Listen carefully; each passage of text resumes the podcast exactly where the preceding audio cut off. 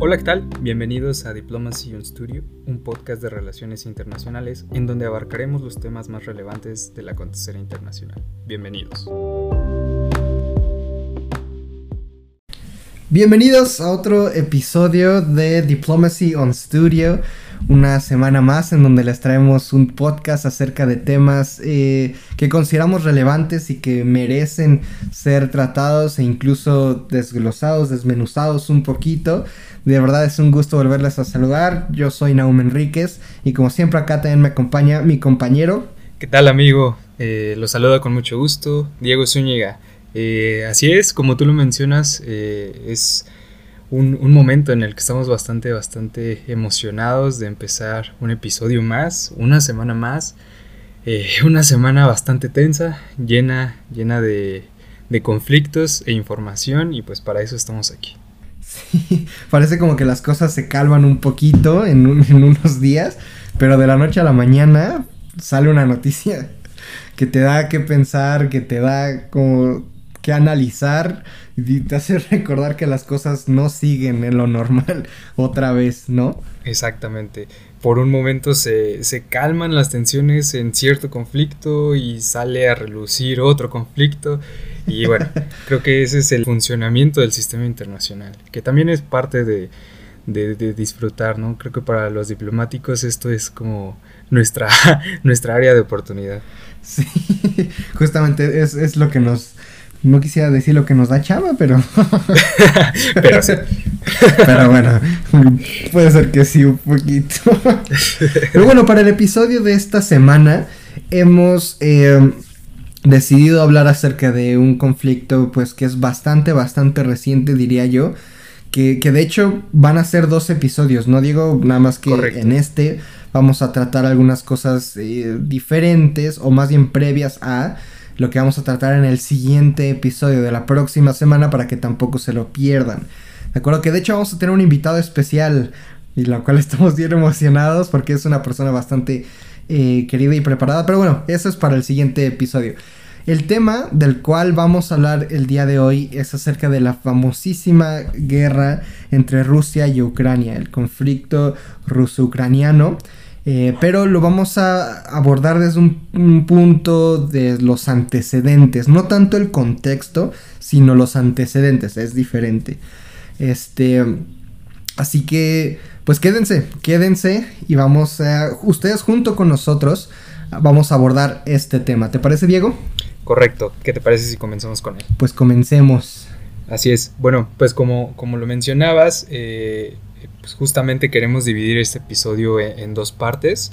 En este vamos a aprovechar pues este espacio para pues replantearnos esta idea de cómo surge el conflicto, cuál es esa noción o qué, es lo que fomenta como esta tensión entre los dos estados y, qué es lo que da pie a este pues fatídico evento que, que violenta la seguridad internacional pues regional. Eh, eh, cabe, cabe destacar que, la importancia de, hablar el día de hoy sobre este tema, pues es porque justamente hoy 24 de febrero se está cumpliendo un año de, pues de este evento, ¿no es así? Un año, sí, lo, lo no quisiera decir interesante porque no creo que las guerras sean algo para... Eh, más bien que deban llamar totalmente nuestra atención y nuestra emoción pero algo que los caracteriza, las caracteriza es que nunca se sabe cuánto va a durar un conflicto de esta magnitud sobre todo, ¿no? Pueden ser meses, pueden ser eh, incluso días en cuestiones como de, de ataques, uno ataca, el otro responde y hasta ahí se acabó el conflicto, o pueden ser años, ¿no? Nadie sabe en realidad eh, cuánto tiempo va a durar un conflicto armado. Y eso es parte de lo que nos, nos mantiene como expectantes, ¿no? Como, como, decíamos al principio, ver qué noticias ahora de la noche a la mañana surgieron, qué es lo que está pasando, en qué van las discusiones, incluso, ¿no? Entre los diplomáticos de llegar a un acuerdo, no llegaron a ningún acuerdo, no sé, eh, es parte de lo que los caracteriza. y justamente eh, ya empezando a abordar un poquito el, los antecedentes de este, de este conflicto, muchas personas eh, mencionan, no, es que Rusia quiere eh, volver a anexarse a Ucrania, se lo quiere anexar a la fuerza. Y a veces, bueno, yo me he topado con personas que incluso se les olvida que Ucrania en un momento, no Diego, perteneció al territorio ruso, o, más bien en ese entonces a la Unión Soviética, ¿no? Entonces, eh, pues no se trata como de que quiera reclamar un nuevo territorio, es más bien, creo que anda un poco sentido Rusia en ese sentido de, ah, me abandonaste. Sí, así es.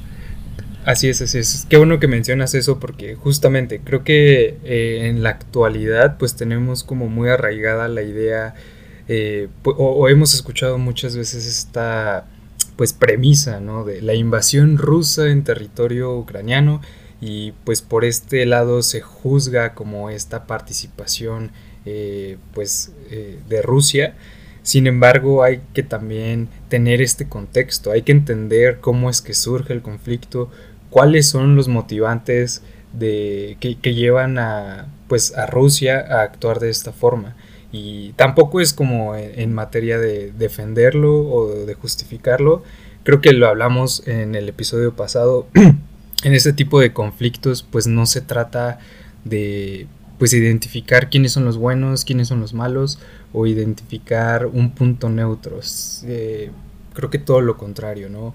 A fin de cuentas es un conflicto y siempre, siempre trae consigo pues repercusiones negativas. Eh, pues en el margen de un conflicto bélico siempre hay hay más pérdidas que ganancias y pues lamentablemente los que salen perdiendo más es como lo mencionábamos en, eh, un principio, ¿no? La, sociedad es la que sale perdiendo. Sí, justo. Y eh, pues déjenme comentarles también acerca ya de, de, cuál es la onda que se trae Ucrania, de que pertenecía, no pertenecía al territorio ruso alrededor del siglo XVII, sí, 17, 18, 17 me parece, eh, gran parte del territorio de Ucrania eh, es incorporada a Rusia. Y así permaneció durante un buen tiempo hasta, ¿qué te gusta? ¿El siglo XX? Así es, más o menos aproximadamente en el cual Ucrania ahora sí a través de varios movimientos y varias, eh, ¿qué se puede decir? Pues sí, varias revueltas, eh, es que logra su, su, independencia. Fue como por el año, en el 91 me, me parece, donde Ucrania logra su independencia. Exactamente, en 1991, ¿no? Bajo esta idea de la caída de, la, de la URSS. De la URSS. Exactamente.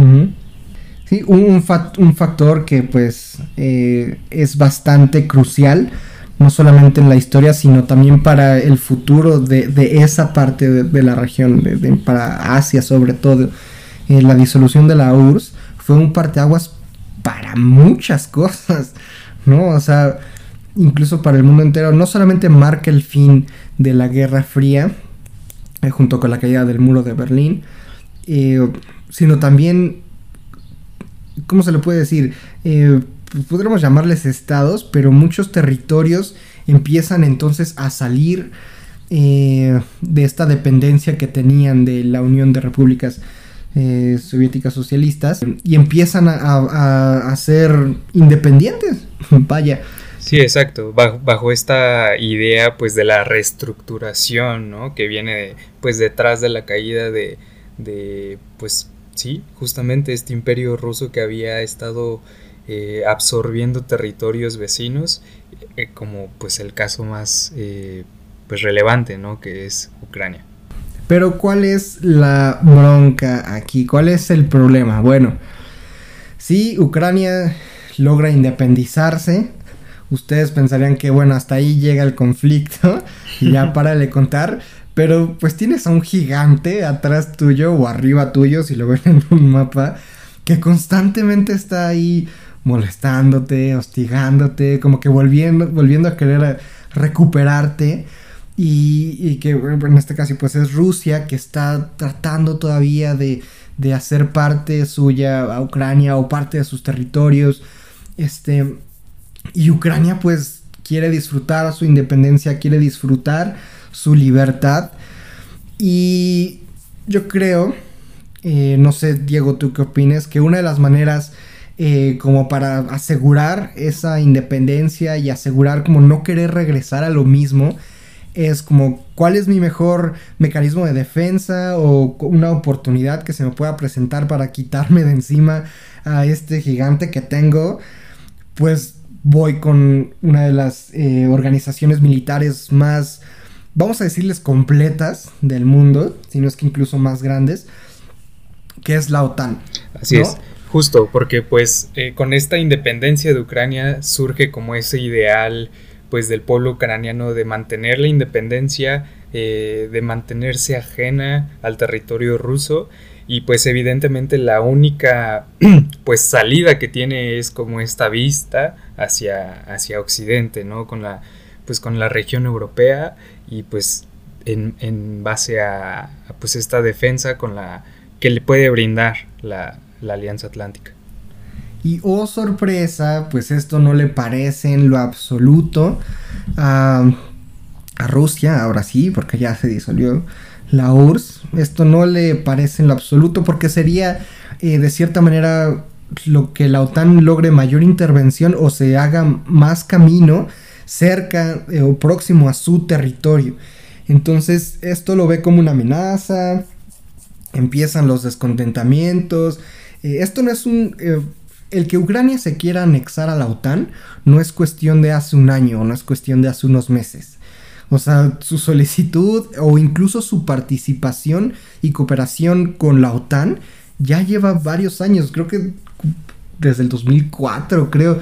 2004, 2016 han sido años en los que de mayor interacción entre Ucrania y la OTAN justamente. Entonces, eh, a Rusia pues obviamente no, no le parece, que de hecho los invitamos, si ustedes eh, buscan un mapa de todo lo que posee o todo lo que abarca la OTAN, pues sí es bastante para una organización militar, de incluso en estos tiempos, ¿no digo? Sí, y este, y prácticamente se ve como si estuviera siendo rodeado Rusia a propósito. Pues obviamente uno se siente amenazado, ¿no? Dijimos que no vamos a tomar posturas y lo hemos estado haciendo.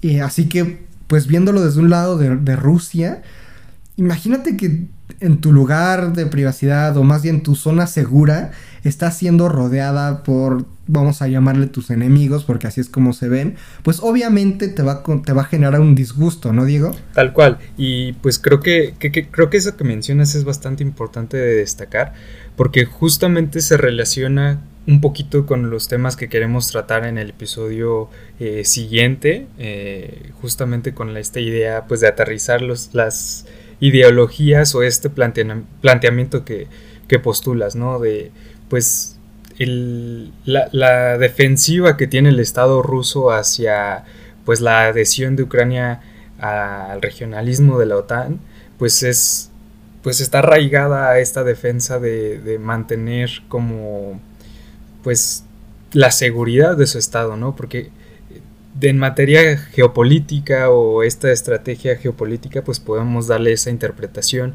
de que Ucrania pues funge como un elemento fundamental para los países de la OTAN para llegar prácticamente pues de una forma sencilla a territorio ruso.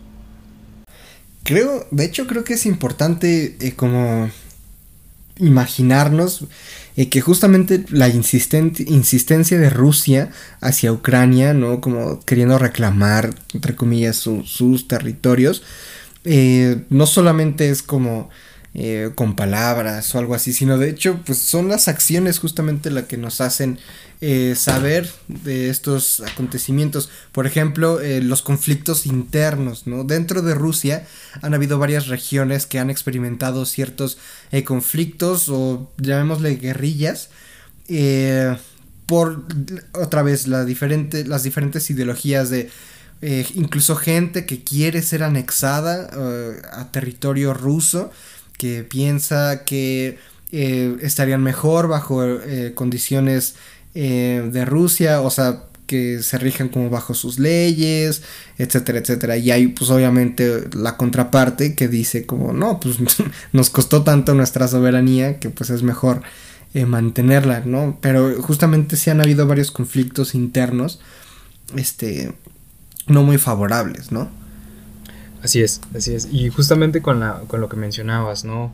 Creo que es importante entender que, pues, este es un conflicto que va más allá de una ideología de, pues, juzgar o justificar los actos que se han llevado a cabo o los actos que han caracterizado este conflicto.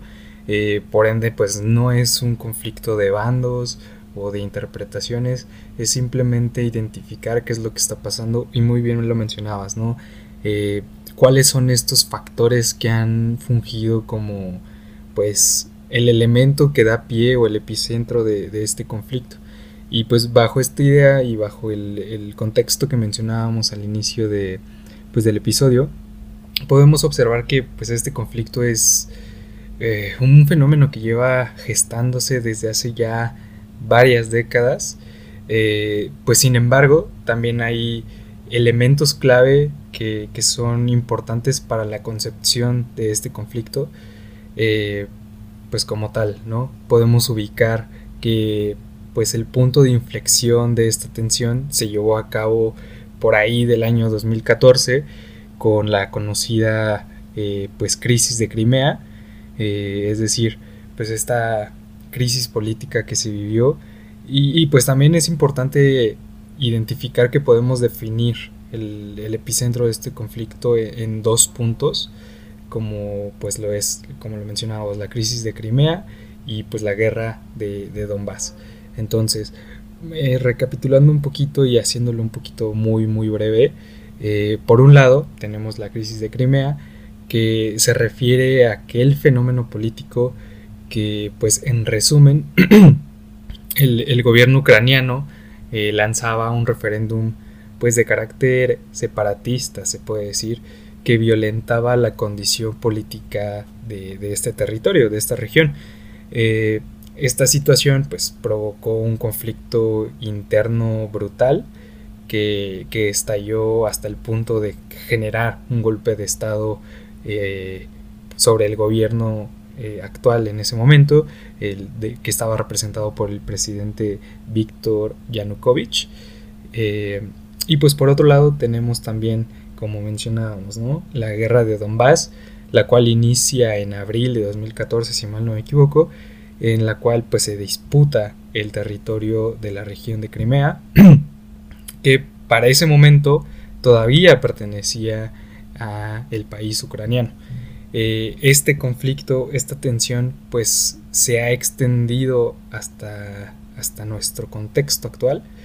Eh, y pues eh, se, define como, como esta tensión que ha brindado como la o que ha definido el conflicto actual entre Ucrania y el Estado ruso. Y también saltando a otro eh, a otro tema o a otro punto, mencionamos unos puede decir unos actores o más bien un personaje que juega un papel, yo diría, crucial también en todo este conflicto, que es precisamente la OTAN, que debemos recordar cuál era su, su, papel principal y por qué hasta la fecha sigue existiendo, ¿no? Si su razón de ser, o más bien, sí, si, si la razón por la cual fue creada, fue fundada, pues ya no existe, ¿no?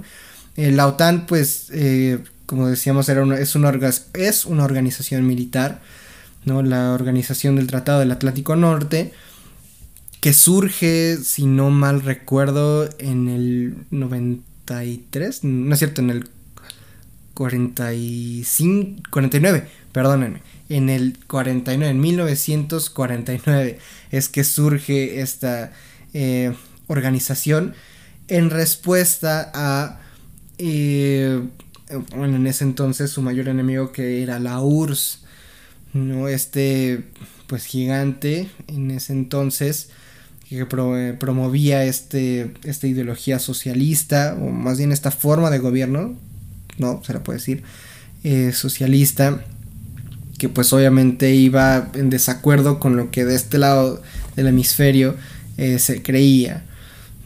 Entonces, eh, ante tal, en un contexto de Guerra Fría, justamente, eh, se necesita de esta, de esta organización como para tener toda la fuerza militar posible, todos los recursos, todo el armamento, incluso todos los soldados posibles, ¿no? que se me hace un poquito cruel, pero a ver de cuántos podemos disponer justamente para poder hacer un buen frente en dado que destalle una guerra, pues tener las mayores posibilidades de ganar, ¿no?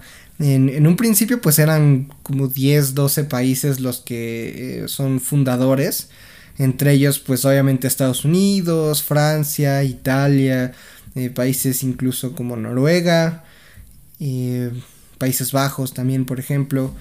bueno, ellos deciden hacer esta organización militar y que, fíjense, llegaron a juntar alrededor de 6 millones de soldados eh, a su disposición. ¿no?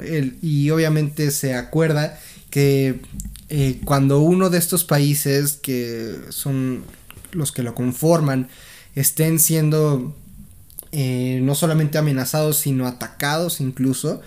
Entonces ellos pueden, la OTAN en sí puede responder como en apoyo a, tú estás agrediendo a uno de los países de los cuales yo o nosotros juramos protegernos entre nosotros, pues obviamente voy a responder y, y bla, bla, bla. Y de hecho la invitación... Que, tal cual esa es la, la, premisa, ¿no? De la fundación de, pues, de esta alianza militar la, la creación de un escudo o de un, eh, pues sí, una alianza que, que, pueda mantener la seguridad regional. Esa es como la premisa de cómo surge esta, esta alianza. Justamente. Y entonces, obviamente la, la, la opción de adherirse a esta organización está abierta y sigue abierta a cualquier país que decida eh, o quiera hacer uso de estos privilegios, por así decirlo, pues porque cada organización, cada tratado cuenta con sus propios beneficios, tal cual es, pues unos cerrados, otros abiertos, como en este caso, puedes formar parte de. Sin embargo, aunque suena muy atractivo, pues recuerden también que cada estado, que cada país eh, cuenta con su propia eh, política exterior y ya ellos, cada uno de los países sabe cómo actuar en este juego o en este ámbito internacional, ¿no? Y, pero pues ahí, regresándonos un poquito, Diego, Así es. en el contexto de la Guerra Fría, cuando surge la OTAN, eh, como esta organización militar, pues en, esa, en ese entonces, que no era Rusia, sino era la URSS, pues no se queda de brazos cruzados y dice, ah, ok, pues en ese caso yo también puedo empezar como mi organización o, mi tratado para hacerle frente a la OTAN. Y es así como surge el famosísimo Pacto de Varsovia. Así es. O como es el nombre oficial, el Tratado de Amistad, Colaboración, colaboración y Asistencia Mutua. Así es, que, que, surge pues bajo esta premisa, como bien lo mencionas, de hacer frente a esta alianza militar, ¿no? Es decir, pues en el contexto de la Guerra Fría y esta pues permanente tensión entre avances tecnológicos, eh, un conflicto que, se puede interpretar desde distintos eh, desde distintas esferas, ¿no? Como bien lo sabemos, este conflicto ideológico de que si pues eh, el lado eh, americano implementaba tal cosa, pues los soviéticos otra. Y, esta tensión, ¿no? Esta constante pues pelea de a ver quién era mejor. Y pues también, justamente bajo esta ideología es como surge la premisa de la implementación pues de una alianza militar pues también del lado soviético y así es como surge como bien lo mencionas el pacto de Varsovia y fíjate que, bueno, países como eh, en, aquel entonces Checoslovaquia, eh, todavía Alemania, Bulgaria, eh, Hungría, Polonia y Rumania pertenecían a este tratado. formaban parte de, y, en ese entonces eran sobre todo pedazos que estaban bajo la influencia de, del socialismo, o que de alguna manera pues la URSS tomaba o tenía el control eh, sobre estas regiones. entonces, a ver, decimos que la OTAN surge como para hacerle frente a la URSS, la URSS también responde con el pacto de Varsovia, entonces esas son como sus razones de ser. Y cuando la URSS cae, pues se desintegra eh, este tratado que, de hecho se fundó en 1955, seis años después que la OTAN. Así es, y creo que...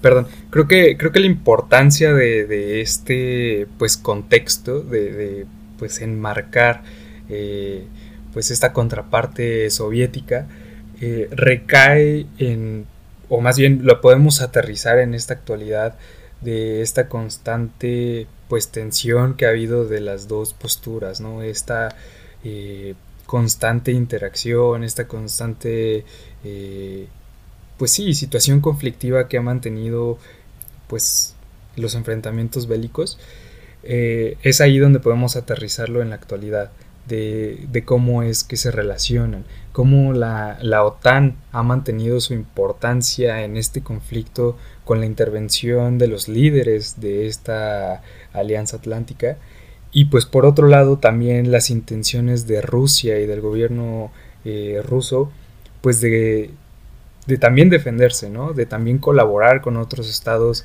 como bien lo veíamos, la petición prácticamente de Putin hacia China de, colaborar y de intervenir en este conflicto, ¿no? Y por ahí también surgía pues esta premisa que, mencionaba Zelensky en la visita de, Biden en Kiev, donde mencionaba que si China se integraba al conflicto y cooperaba con Rusia, pues esto se podía interpretar como una guerra mundial, ¿no? Sí, justo que incluso hasta dijo, no nos gustaría que China apoyara o tomara un lado eh, erróneo, que en este caso pues se refiere obviamente a Rusia, sino al contrario decía que le gustaría que los apoyaran a ellos, precisamente. Sí, que le gustaba más como aliado que como enemigo. Nos da muchísima pena, comunidad, sociedad, eh, pero tampoco queremos tomarles más tiempo del que deberíamos. Eh, sí sabemos y estamos completamente de acuerdo que este tema es sumamente profundo y sumamente amplio. Tratamos de abarcarlo lo más importante. Eh, pero recuerden, como dijimos al inicio de, este episodio, la próxima semana también vamos a abordar este tema, solamente que desde diferentes... Eh, más bien vamos a tocar otros temas, pero obviamente bajo este mismo eh, tema, la guerra entre Rusia y Ucrania. Vamos a tener un invitado especial. De verdad va a estar sumamente interesante. Es una persona que realmente admiramos demasiado. Eh, pero bueno, para este podcast eh, hemos dado las ideas que consideramos principales. varios de, de, ello también incluso lo vamos a tocar en algunas publicaciones. Que por cierto síganos en nuestras redes sociales, en Instagram y en Facebook como On Diplomacy. Ahí eh, nos pueden encontrar. Así es, eh, justamente como lo mencionas, eh, vamos a dividir este episodio para no extendernos tanto. este episodio funge como el contexto del conflicto. Queríamos como pues recapitular un poquito pues la idea de cómo es que surge. En el siguiente episodio, como bien lo mencionas, vamos a tener un invitado quien nos va a poder ayudar a aterrizar y profundizar un poquito más en, estos temas eh, y pues hacer una recapitulación de los eventos destacables que ha traído consigo pues un fenómeno multidimensional como lo es el conflicto ruso-ucraniano. Así que ya, ya lo saben, la próxima semana aquí mismo nos vemos, nos escuchamos. Eh, no se lo pierdan, créanme que va a estar súper interesante. Gracias por quedarse a este episodio de Diplomacy on Studio y nos vemos la próxima semana. Gracias por escucharnos, nos vemos en el siguiente episodio. Saludos.